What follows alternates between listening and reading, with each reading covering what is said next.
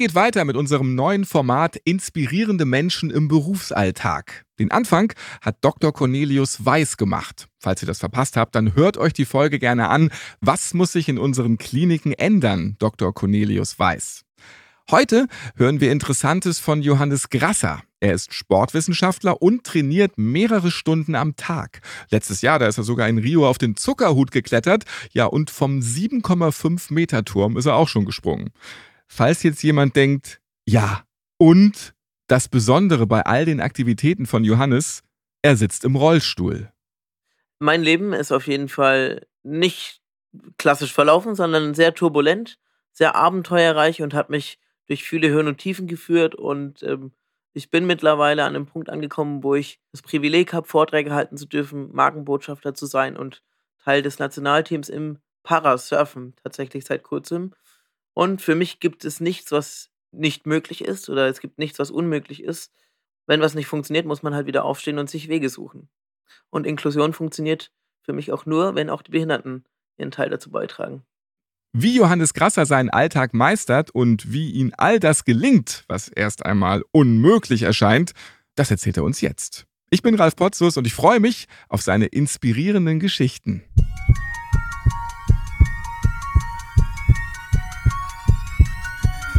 Herzschlag für ein gesundes Berufsleben.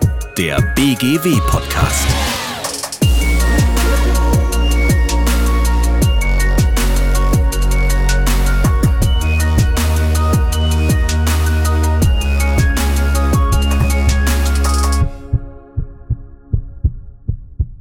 Herzlich willkommen, Johannes Johnny Grasser. Hi, schön, dass ich hier sein darf. Johnny, woher kommt deine Begeisterung für Sport?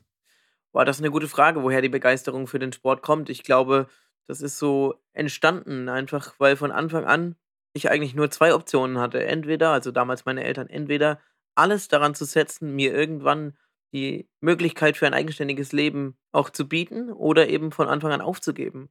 Und dann war sehr schnell klar, dass sich für die erste Variante entschieden wurde, also alles daran zu setzen, dass ich ein eigenständiges Leben in Zukunft hoffentlich mal leben kann. Und das geht eben nur, oder ging nur mit viel Training. Und dann kommt automatisch die Leidenschaft für den Sport. Und meine Familie ist generell sehr offen und sehr abenteuerlustig und sportlich auch immer schon unterwegs gewesen ähm, einfach sehr aktiv auch und ja, dann wächst man da so rein, würde ich sagen. Das heißt, deine Familie, die ist die treibende Kraft da gewesen. Ne? Es gibt ja auch so Mama und Papa, die dann sagen, ach hey, jetzt müssen wir dieses Kind ähm, hüten, pflegen, einbetten. Deine Eltern haben dich einfach rausgeworfen in die Welt und geguckt, ob das auch klappt. Ja, genau. Also dieses Jahr ein Kind überzubehüten, gerade mit einer Behinderung, ist ja häufig so der erste Reflex von vielen Eltern, nachvollziehbarerweise auch. Ich kann aber heute sagen, das wäre genau der falsche Weg gewesen, denn ich bin mir mittlerweile zu fast 100% sicher, dass wenn ich nicht so gefordert worden wäre und ganz normal einfach überall mit hingenommen worden wäre oder integriert worden wäre, könnte ich deutlich weniger bis fast nichts von dem, was ich heute kann. Und wie war das denn? Also gerade von klein auf, was hast du denn da so alles in Anführungsstrichen dann noch machen müssen, weil die Eltern das so gefordert haben? im Endeffekt alles, was ein normales Kind auch machen musste. Ich musste versuchen, mich selbstständig anzuziehen. Ich musste versuchen, die Treppen vor der Haustür hochzulaufen. Ich bin Skifahren gewesen, bin zwischen den Beinen meiner Mutter als kleines Kind ähm, schwarze Skipisten gefahren. Ich war einfach überall bei allen Aktivitäten mit dabei und natürlich war immer ein sehr großer Bestandteil meines Tages das Training oder die Therapien, sehr, sehr viel verschiedene auch, auch schon äh, früh außerhalb der Schulmedizin. Aber letztendlich war der treibende Faktor, dass ich einfach neben meinen Geschwistern viele Dinge auch einfach ganz normal mitmachen musste. Natürlich wurde mir geholfen, wenn es notwendig war, aber ich musste schon, soweit es irgendwie möglich ist, erstmal selbst probieren, wie ich damit umgehen kann. Nur so als ganz kleines Beispiel, ich bin beispielsweise ab und an vom Kindergarten zu Hause geblieben oder meine Mutter hat mich zu Hause gelassen, um mit mir stundenlang das Hose anziehen zu üben. Das klingt erstmal makaber und irgendwie ein bisschen strange, aber am Ende des Tages bin ich dankbar um genau sowas, weil heute profitiere ich davon. Jetzt geht es nämlich sehr schnell dann. Wenn meine Mama mich damals die schwarze Piste mit runtergezogen hätte, dann hätte ich mich selbst enterbt als absoluter Nicht-Skifahrer, muss ich gestehen. ähm, ich bin mal versehentlich die schwarze Piste runtergefahren. Ist, ähm, ja, aber Kann ich bin ja noch hier. Werden. Ich bin noch hier tatsächlich, ja. Es hat viele Opfer gegeben. Also ich bin schon lange kein Ski mehr gefahren, aber ich muss sagen, damals hat Spaß gemacht. Und ich habe, ich glaube, ich bin einfach generell jemand, ich habe Spaß an dem Unbekannten und an den aufregenden und spannenden Dingen. Und ich glaube, dass ich das nicht so hätte ohne mein Handicap. Du hast vieles ausprobiert, ob jetzt Fahrradfahren oder Surfen, Skaten, du gehst sogar klettern. Du hast es am Anfang der Podcast-Folge ja auch schon erwähnt, dass du sogar im offiziellen olympischen Surfteam mit aufgenommen worden bist. Also du bist wirklich sehr sportlich. Welchen Sport machst du am liebsten und was möchtest du unbedingt noch ausprobieren? Das ist jetzt eine gemeine Frage, ne? Also, nee, eigentlich nicht. Äh, also, hast du schon alle Sportarten ausprobiert? Dann ist es gemein. Nee, bei Weitem nicht, bei Weitem nicht. Aber ähm, meine Leidenschaft war und ist eigentlich immer der Radsport gewesen. War deshalb, weil ich ursprünglich mal bei den Paralympics antreten wollte 2016. Ich musste das aber dann vorher aufgeben, weil sich meine körperliche Verfassung einfach so verschlechtert oder verändert hat, dass ich quasi vom Rad gefallen wäre fast. Das heißt, ich musste mein Fahrrad im September 2017 abstellen und habe seitdem auch leider keinen Meter mehr bewegen können. Was natürlich sehr frustrierend ist, aber auf der anderen Seite ja, so ist es einfach. Und ich trainiere da zwar schon seit Jahren für, das wieder zu erreichen, habe es bisher nicht geschafft. Mal gucken. Und ansonsten gibt es bestimmt noch vieles, was ich ausprobieren möchte. Ich möchte mit dem Auto noch auf die Rennstrecke. Ich möchte irgendwann mit dem Segelschiff um die Welt. Ich würde gerne noch Speedriding machen. Das ist Skifahren mit Fallschirmspringen. Und mal schauen, was sonst noch so kommt, weil tatsächlich viele von diesen ganzen verrückten Projekten sind gar nicht aus mir selbst heraus entstanden, sondern wurden mehr oder weniger an mich rangetragen. Und eine meiner Fähigkeiten oder Schwächen, je nachdem, wie man das sehen möchte, ist, dass ich zu allem erstmal Ja sage, weil ich einfach sehr offen gegenüber den Dingen bin. Und wenn man natürlich Ja sagt, dann kommt man aus so einer Nummer auch nicht mehr so schnell raus. Und dann so ergeben sich immer die ein oder anderen Dinge. Nun war es mit dem Fahrrad ja doch eine gemeine Frage. Aber meinst du, es gibt nochmal die Möglichkeit, dass du dich auch wieder auf so einen Sattel schwingen kannst? Ich würde es mir wünschen, weil es ist nach wie vor nicht ohne Grund meine Leidenschaft. Es gibt kein anderes Sportgerät, wo ich meine Beine so auspowern kann. Und was mir auch schon immer, schon in jungen Jahren, einfach ein sehr hohes Maß an Selbstständigkeit und Freiheit gegeben hat. Deswegen sobald das irgendwie wieder machbar ist, sitze ich auch sofort wieder auf dem Rad. Wer kennt das Gefühl nicht, wenn man auf einmal Fahrrad fährt und der Wind peitscht so durch das Haar und man ist so schnell, wie man das vorher noch nicht war und trotzdem draußen, das ist schon ein schöner Moment, ein Kindheitsmoment, der sich auch bei mir eingeprägt hat, auf jeden Fall. Warum ist es dann von deiner körperlichen Möglichkeit nicht so gegeben, dass du sofort schon wieder ähm, Fahrrad fahren kannst. Verschlechtert sich dein Zustand immer weiter? Also grundsätzlich habe ich ja als Grunderkrankung oder als Handicap eine sogenannte infantile Zerebralparese, landläufig auch häufig bekannt als Tetraspastik, wobei die Tetraspastik nur die Form der infantilen Zerebralparese ist. Das heißt, um es mal ganz kurz für die Hörerinnen und Hörer zu erklären, die jetzt vielleicht nicht so ganz vom Fach sind, Häufig ist es aus verschiedenen Gründen. Bei mir ist es, weil ich drei Monate zu früh geboren bin und dann noch Behandlungsfehler dazu kamen. Und letztendlich ist eine Fehlstörung im Gehirn oder im zentralen Nervensystem dafür verantwortlich, dass meine Grundmuskelspannung ungefähr dreimal so hoch ist wie bei jemandem ohne Handicap. Und normalerweise bei einer Tetraspastik ist quasi, sind alle vier Gliedmaßen und der Rumpf betroffen, also der ganze Körper mehr oder weniger.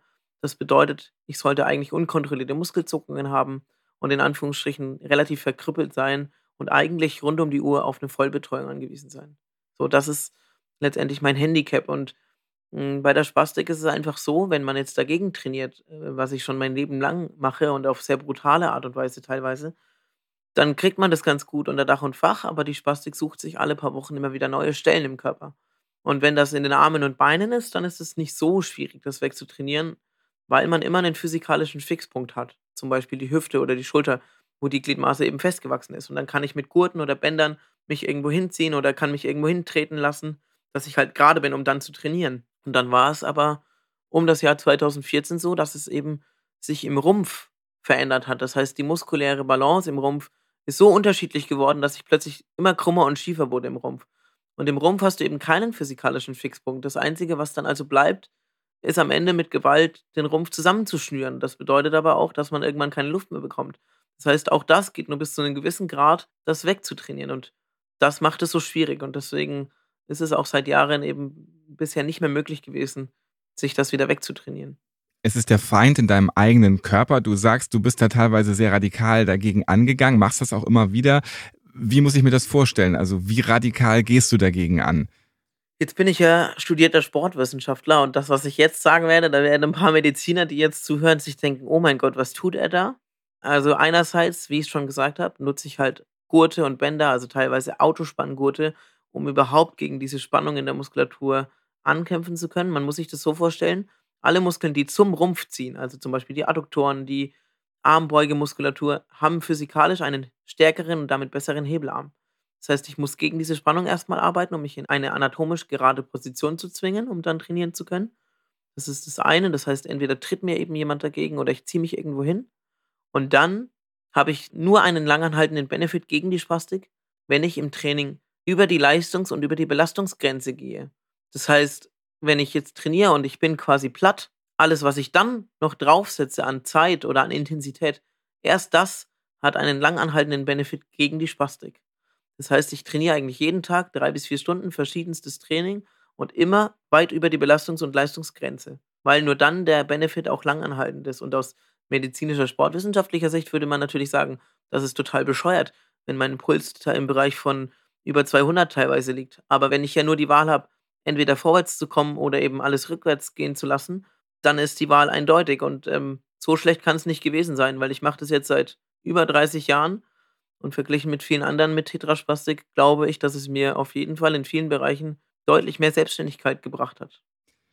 Die Tetraspastik sucht sich trotzdem immer wieder Wege und mitunter wachst du dann auf und stellst fest, ah oh nee, jetzt ist das wieder anders. Ich muss jetzt schon wieder einen neuen Weg finden, dagegen anzugehen. Ist das auf irgendeine Art und Weise sehr demotivierend? Manchmal schon, ja. Manchmal ist es natürlich ein bisschen nervig. Jetzt ist wie bei jedem normalen Menschen auch, gibt es auch Tage, wo man sich denkt, boah, eigentlich keinen Bock. Vor allem, wenn du das sieben Tage die Woche machst, dein Leben lang. 365 Tage im Jahr gefühlt. Natürlich gibt es mal Tage, wo es nicht ist, weil es nicht anders geht. Aber letztendlich ist es dann so, dann kostet es halt kurz Überwindung. Aber spätestens, wenn man im Training drin ist, dann kommt die Motivation von selbst. Weil ich bin einfach so jemand, da bin ich, glaube ich, einfach Sportler. Wenn ich dann im Sport drin bin, dann ist es so ein eigener Antrieb. Dann hat man einfach den Ehrgeiz, besser zu werden als das letzte Mal. Und wenn von zehn Übungen eine gut funktioniert und wenn es nur fünf Prozent besser ist, dann ist es das, woran ich mich am Tag orientiere und aufrichte. Da können die anderen neun schlecht laufen und dann ärgere ich mich über die anderen neun und das ist auch gut so, dass ich mich darüber ärgere, weil das ist dann der Antrieb, eben Dinge anders zu machen oder besser zu werden oder kreativ zu werden. Aber ich freue mich eben über das, was gut war am Ende. Als Vergleich für die, die Sport machen, weil sie ein paar Funde verlieren möchten, die sagen sich dann vielleicht, okay, heute bin ich in Brücke, heute ist Törtchentag, da lasse ich das einfach mal laufen. Bei dir, du hast es eben erwähnt, sind es 365 Tage, wo du wirklich immer die Stunden durchziehen musst, damit eben da alles gewährt bleibt. Du hast ein Sportstudium gemacht und warst auch für ein Auslandsjahr in Australien. Jetzt mit Blick auf die Inklusion. Was war in Australien besser als in Deutschland? Da hast du die Frage auf jeden Fall schon richtig gestellt, weil. Ähm du, weil ich weiß, wie es in der Inklusion in Deutschland aussieht. Nicht ganz so gut. so kann man das äh, vorsichtig auch formulieren. Ähm, jetzt muss man fairerweise dazu sagen, wir haben jetzt das Jahr 2023. Ich war zum Auslandsstudium im Jahr 2012 in Australien, also schon über elf Jahre her. Und schon damals, und das macht es eigentlich noch peinlicher, war Australien meilenweit voraus. Und ich habe das erst realisiert, als ich wieder nach Deutschland zurückkam. Nur so ein paar kleine Beispiele. In Deutschland, wenn ich in der Uni mit dem Schreiben nicht hinterherkomme, dann ist das häufig mein Problem. So. Ich kam nach Australien und bin direkt am ersten Tag ins Disability Office zitiert worden. Das war schon der erste Punkt. Häufig hast du an den Unis in Deutschland nur einen Behindertenbeauftragten oder eine Behindertenbeauftragte, die das neben ihrem normalen Uni-Alltag machen. Dort hast du ein ganzes Office, wo mindestens zehn Leute arbeiten, die sich nur um die Belange von Menschen mit Handicap kümmern. Die wussten dann auch schon Bescheid, was ich habe. Ich habe keine Ahnung wie, aber sie wussten auf jeden Fall Bescheid. Und dann hieß es so, ja, dann brauchen sie doch bestimmt länger bei Prüfungen und ihnen fällt es doch schwer zu schreiben. Und ich so, ja, und? Das ist jetzt nichts Neues für mich, ist halt mein Problem. Natürlich hat man in Deutschland auch mehr Zeit bekommen. Und dann sagt mir die australische Mitarbeiterin, ja, kein Problem, sie kriegen dann einen Note-Taker. Guckt ich sie an, was kriege ich bitte schön? Ja, das ist ein Student oder eine Studentin, die sowieso mit ihnen im Kurs sitzt. Die kriegt eine Aufwandsentschädigung von der Uni dafür, dass sie mitschreiben und abends um 19 Uhr kriegen Sie dann ein korrekturgelesenes PDF mit den ganzen Informationen zu den jeweiligen Vorlesungen, damit Sie sich ordentlich auf die Vorlesung konzentrieren können und keinen Nachteil haben. Und für die Prüfungen kriegen Sie pro 60 Minuten Schreibzeit 5 Minuten Toilettenzeit gut geschrieben, weil Sie brauchen ja länger für den Weg zur Toilette. Und wir planen das dann so, dass in der Nähe auch immer eine barrierefreie Toilette ist. Das wollte ich gerade sagen. Und die gibt es dann da auch vor allem. Ja, genau. Und man kommt auch ran an den auch. Wasserhahn und es sind tatsächlich auch Papiertücher da, die man auch wirklich mal rausziehen kann. Ja, und das Interessanteste war aber, das ist das eine, was es natürlich super einfach gemacht hat. Aber der gravierendste Unterschied war, einfach wie die Menschen drauf waren. Es ist ein sehr plakatives Beispiel, aber es hat sich sehr eingebrannt in meinem Kopf. Ich bin jemand, ich bin sehr gerne unter den Menschen. Ich gehe sehr gerne feiern und mir ist es scheißegal, ob Leute sagen, das geht nicht. Weil für mich geht es einfach immer. Ich muss halt Wege finden. Wenn ich in Deutschland in die Disco gehe, dann habe ich gefühlt innerhalb von ein paar Sekunden 10 Meter Platz um mich rum. Natürlich nicht tatsächlich, aber gefühlt sind, ne, alle gehen weg, alle denken, du willst raus. So, und die nächste Frage ist dann, ob du Alkohol trinken darfst. Und in Australien gehe ich in die Disco und die Leute sind so, ja, voll cool, dass du da bist, let's go, lass uns zusammen tanzen, finde ich mega geil. Und da gibt es es nicht. Und wenn in Australien ein Aufzug kaputt ist, dann stehen da vier Menschen, nur um dich nach oben oder unten zu tragen. Und wenn in Deutschland Aufzug kaputt ist, hast du halt Pech. So, und das sind einfach Einstellungssachen und das ist, hat was mit Erziehung zu tun, es hat was mit Wertschätzung zu tun. Und in Australien ist man als Mensch mit Handicap sozusagen ein positives Image. Da ist man was wert. Da wollen Unternehmen einen haben. Das überträgt sich ja auf alle Bereiche. In Deutschland und Europa bist du eigentlich eher unten durch bei Unternehmen, weil alle denken, du kannst nichts leisten. Man holt sich ein gewisses Risiko ins Haus. Aber dass ein gewisses Risiko auch Potenziale mit sich bringt, verstehen viele nicht. Und das ist in Australien auf jeden Fall anders gewesen. Und ich bin noch nie in meinem Leben so ungern nach Deutschland zurückgekommen nach diesem Jahr. Das muss ich ganz klar sagen.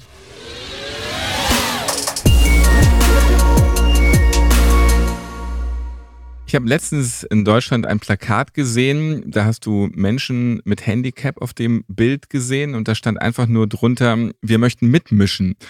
Und das fand ich tatsächlich sehr schön und auch sehr bezeichnend. Und ähm, ja, das reicht ja einfach auch. Einfach mitmischen.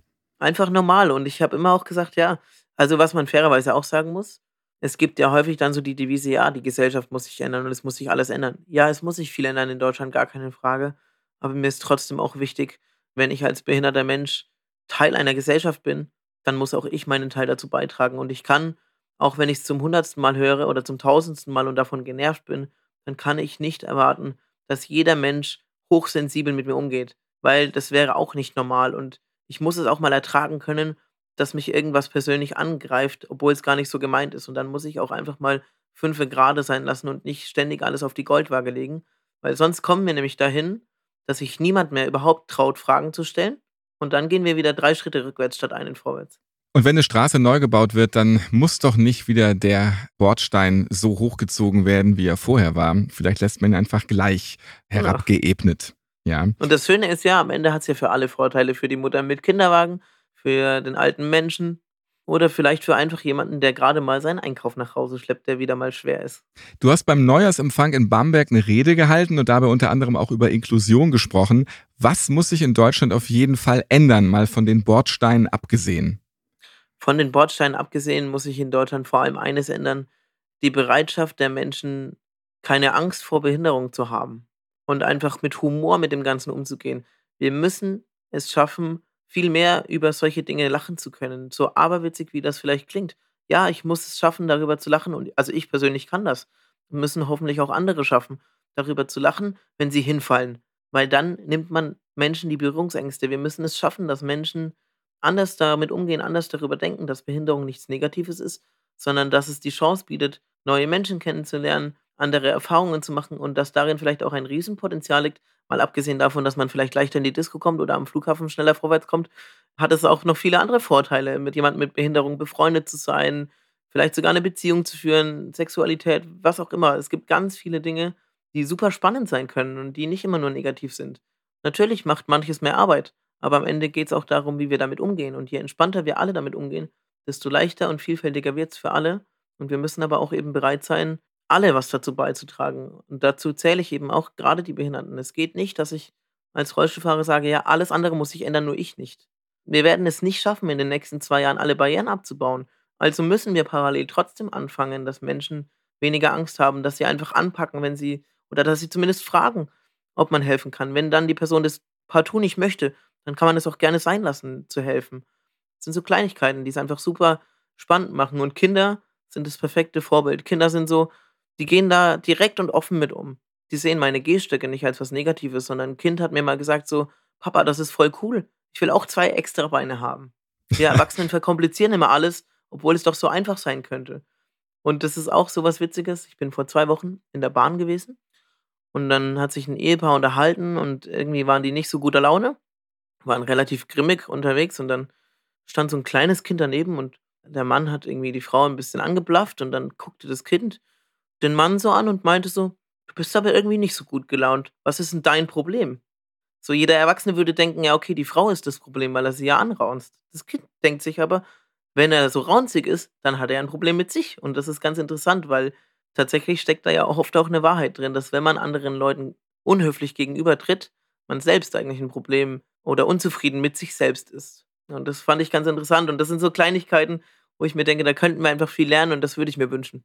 Johannes, brauchen wir neben den ganzen anderen Aspekten, die du eben erwähnt hast, auch mehr Mamas und Papas, die ihren Kindern das auch zumuten, stundenlang die Hose anzuziehen, sie da Definitiv, zu zwingen. Definitiv, definitiv brauchen wir mehr Mamas und Papas, die das den Kindern zumuten und vor allem auch mehr Menschen, die auch den Leuten mit Handicap die Eigenverantwortung zugestehen und zumuten. Und ja, wenn der Mensch auf die Schnauze fällt, dann muss er halt wieder aufstehen oder aufgehoben werden, wie auch immer.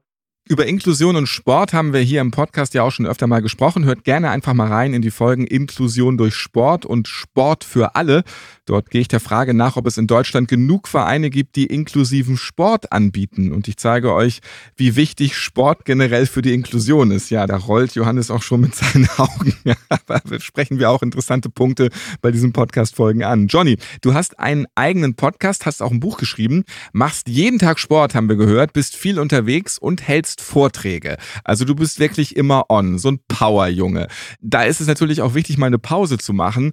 Wie sieht ein freier Tag bei dir aus? Ich weiß, vom Sportaspekt gibt es den nicht, muss sein, hast du erläutert, aber trotzdem musst du ja auch mal zur Ruhe kommen. Das braucht der Körper. Das ist die nächste gemeine Frage, denn die Leute, die mich jetzt schon kennen, wissen, dass genau das meine allergrößte Schwäche ist. Aber wenn, dann sieht das so aus, dass ich ähm, vielleicht schon mein Training mache und ich bin jemand, ich bin gerne in der Sonne, ich bin gern in der Wärme, ich gehe gern mal in die Sauna, ähm, in die Therme, wie auch immer. Ja, also irgendwie so und vor allem dann mal mit Leuten unterwegs sein. Also ich nehme einfach die Tage so, wie sie kommen. Ich kann auch viel Energie daraus ziehen, wenn ich abends mal feiern bin, weil mir das einfach Energie zurückgibt. Also es gibt nicht den perfekten freien Tag, aber natürlich ist es immer schön, wenn man Leute um sich herum hat, mit denen man Spaß hat. Ich habe es am Anfang bei dem Podcast hier erwähnt, der Zuckerhut in Rio de Janeiro, der ist knapp 400 Meter hoch und du hast dir einfach mal gesagt, ja, da, da kraxel ich auch irgendwie hoch. Du hast es auch nach ganz oben geschafft. Wie kommst du darauf, sowas zu machen? Also suchst du dir auch extra die Extreme aus? Mm, Stichwort, nein. du möchtest auch nochmal um die Welt segeln. Nee, ich suche mir die Extreme nicht aus. Ähm, würde ich sagen. Ich würde sagen, die sind notgedrungen so entstanden. Weil begonnen hat das mit dem Sprung vom 7,5 Meter Turm im Jahr 2017 und letztendlich steckte hinter diesem Sprung ein ganz klares Ziel, nämlich das Ziel, den Menschen ohne Handicap die Angst zu nehmen, mit Menschen mit Handicap entspannter umzugehen. Und alle Bemühungen, die ich vorher unternommen hatte, haben nie so richtig funktioniert. Und dann dachte ich mir, okay, dann musst du eben was machen, was es den Leuten mal wirklich vor Augen hält, dass es gar nicht schlimm ist, keine Angst davor zu haben. Und es muss eben was sein, was jeder ohne Rollstuhl auch macht, was du aber eben nie von einem Rollstuhlfahrer erwarten würdest. Und dann saß ich mal beim Schwimmen am Beckenrand und dann fiel mir der Sprungturm ins Auge und dann war klar, was ich mache. Und dann war auch schnell klar, dass das mit Rollstuhl sein muss, weil es sonst keine Wirkung hinterlässt. Und letztendlich ist dadurch was in Gang gekommen, was ich nicht geplant hatte. Man muss fairerweise dazu sagen, all die Projekte, die ich gemacht habe, sind wirklich aus der Not geboren. Denn ich war im Vorfeld von diesem Sprung, also vor dem Jahr 2017, so, dass es sich über Jahre generell alles verschlechtert hat. Meine körperliche Verfassung hat sich über die Jahre eben verschlechtert. Ich habe nach meinem Bachelor- und Masterabschlüssen knapp 900 Bewerbungen geschrieben und bin überall abgelehnt worden wegen meiner Behinderung, bevor man mich mal zum Bewerbungsgespräch eingeladen hat. Ja, verschiedene Dinge. Ich hatte einen ganz normalen Arbeitsvertrag bei einem Startup, bin trotzdem zehn Monate lang nicht bezahlt worden und es kamen noch viele andere Dinge dazu. Vor allem eben dann auch, und das war das Schlimmste eigentlich, je schlechter meine körperliche Verfassung wurde, desto mehr trat diese soziale Isolation zutage, die ich schon jahrelang hatte, die mir aber nie so aufgefallen war, weil ich eben immer meinen Sport als Ventil hatte. Und am Ende ging das alles über Jahre und wurde immer, immer schlechter. Die Paralympics sind dann irgendwann gescheitert. Ähm, und all diese Dinge haben sich über mehrere Jahre, also insgesamt fast fünf Jahre aufsummiert. Und am Ende war ich 2017 an dem Punkt, wo ich ernsthaft darüber nachgedacht habe, mir das Leben zu nehmen. Und mir dann aber eben gedacht habe, okay, das kann es irgendwie auch nicht sein. Und gesagt habe, okay, es muss eine Kehrtwende her. Und angefangen hat es dann mit diesem Sprung. Und dadurch ist eine Medienpräsenz in Gang gekommen, die ich weder geplant noch vorhergesehen hatte, die mir aber letztendlich Türen geöffnet hat, dass ich eben dann wieder angefangen habe, ein eigenes Skateboard zu bauen, um dann am Ende einen Prototypen für mein Surfbrett zu haben. Und so habe ich mich Stück für Stück da wieder rausgearbeitet. Das heißt, diese Projekte sind nicht entstanden, weil ich gesagt habe, ich habe da mega Bock drauf, außer das Surfen, da hatte ich Bock drauf, ja. Aber nach dem Surfen kamen eben noch weitere Projekte, wo mich Leute einfach gefragt haben, hey, wie sieht's denn aus und hättest du mal Bock darauf? Und so ist es auch mit dem Zuckerhut gewesen. Ich bin einfach von einem ehemaligen Zivi gefragt worden im Jahr 2019, kletterst du noch und hättest du mal Bock auf einen Berg der Welt zu klettern? Und da ich zwar nie ernsthaft drüber nachgedacht hatte, auch weil ich kein Geld und kein Team hatte, habe ich gesagt, ja, schon, aber es, so und so sind die Rahmenbedingungen. Und dann meinte er, hey, dann überleg dir doch mal was und dann gucken wir mal. Und dann habe ich mich in den nächsten Tagen drum gekümmert, bin an der Sporthochschule in Köln zur Dozentin für Bergsport gegangen, habe gesagt, hey Mirjam, wie sieht's aus? Hast du eine Idee und wärst du dabei? Dann waren keine zwei Tage später, war das Team gestanden und dann kam ich aus der Nummer eben auch schon nicht mehr raus. Und dann hat es dann im Oktober 2022 tatsächlich geklappt, aber der Weg dahin war richtig steinig. Es waren für dieses Projekt bis zu sieben Stunden Training am Tag. Und letztendlich hat mir dieses Projekt am Ende auch die Augen geöffnet, dass nämlich alle Projekte, die ich gemacht habe, auch immer unterschwellig von dem Ziel getrieben waren, aus dieser Behindertenschublade rauszukommen. Und rückblickend war das total dumm und naiv, weil das sollte nie die Triebkraft für ein Projekt sein. Und das ist was, was ich mir definitiv geschworen habe. Alles, was jetzt kommt, wird nicht mehr diesem Ziel dienen. Es werden nur noch Projekte sein, die mir Spaß machen und die mich vor allem nicht so weit über meine Leistungsgrenze bringen, sowohl körperlich als auch mental. Und jetzt siehst du schon, dieses Projekt ist schon auch durch eine gewisse intrinsische Motivation mitgetrieben worden, weil ich einfach generell Bock auf Sport und auf Abenteuer habe, gar keine Frage. Und ich werde immer weiter Abenteuer machen, weil so ticke ich einfach, weil ich neugierig bin und ähm, sehr wissbegierig auch. Aber ich werde die Projekte nicht mehr diesem anderen Ziel auch unterordnen. Und es ist schön, dass dieses Projekt in Rio auch diesen Effekt hoffentlich hat, mit dem Film, der irgendwann im Laufe dieses Jahres kommen soll, dann nochmal was zu bewegen. Und es ist super, dass ich dieses Team hatte. Und man musste mir viel mehr helfen, als wir alle gedacht hatten. Also ich bin da mehr hochgezogen als hochgeklettert worden, sozusagen. Aber wir sind oben angekommen und das war das Ziel. Und am Ende des Tages ist es egal, ob wir elf Stunden gebraucht haben und ich da wirklich geklettert bin oder wir nur irgendwie oben angekommen sind, weil am Ende zählt es, dass man es als Team probiert hat und wir es auch geschafft haben. Und Teamwork ist ja auch immer eine sehr gute Erfahrung. Ärgert es dich, wenn du bei einer Planung feststellst, auch wenn du es unbedingt möchtest, es wird mit einem Rollstuhl einfach nicht funktionieren, den Eiffelturm hochzukommen? Ich kann gerne versuchen, den Eiffelturm hochzukommen. Ich brauche dafür keinen Rollstuhl. Die Franzosen werden dich nicht lassen bei den Sicherheitsvorkehrungen da. Also, das ist für mich kein Hinderungsgrund. Also, wenn ich feststelle, dass es dem Rollstuhl nicht geht, dann, dann stellt sich für mich nur die Frage, okay, wie kann es denn gehen? Also ganz ehrlich, ich muss ja nicht in den Eiffelturm hoch, ich kann auch außen am Gerüst hochklettern. du hast auf jeden Fall dann wieder Medien, die auf dich schauen werden bei der Ja Nummer. gut, das ja. wäre nicht das Ziel, aber du merkst schon, ne? Also ja. wenn jemand sagt, das geht nicht, dann hat er mich halt schon und so tick ja. ich halt. Also, Sehr schön, es geht auch sofort los, habe ich gleich gemerkt. Du hast Haltung angenommen.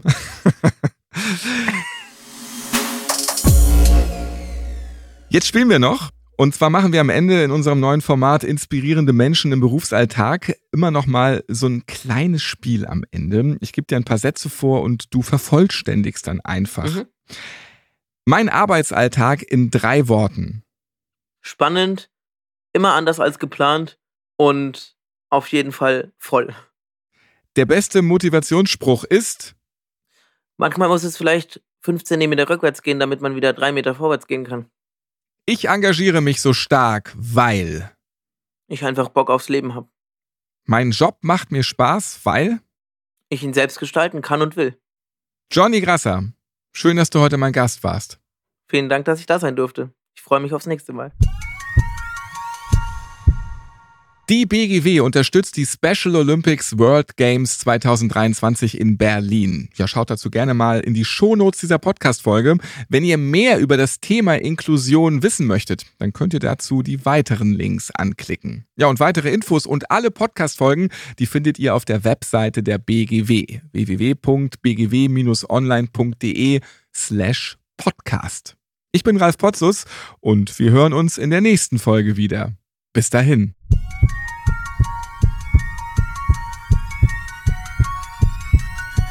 Herzschlag für ein gesundes Berufsleben. Der BGW-Podcast.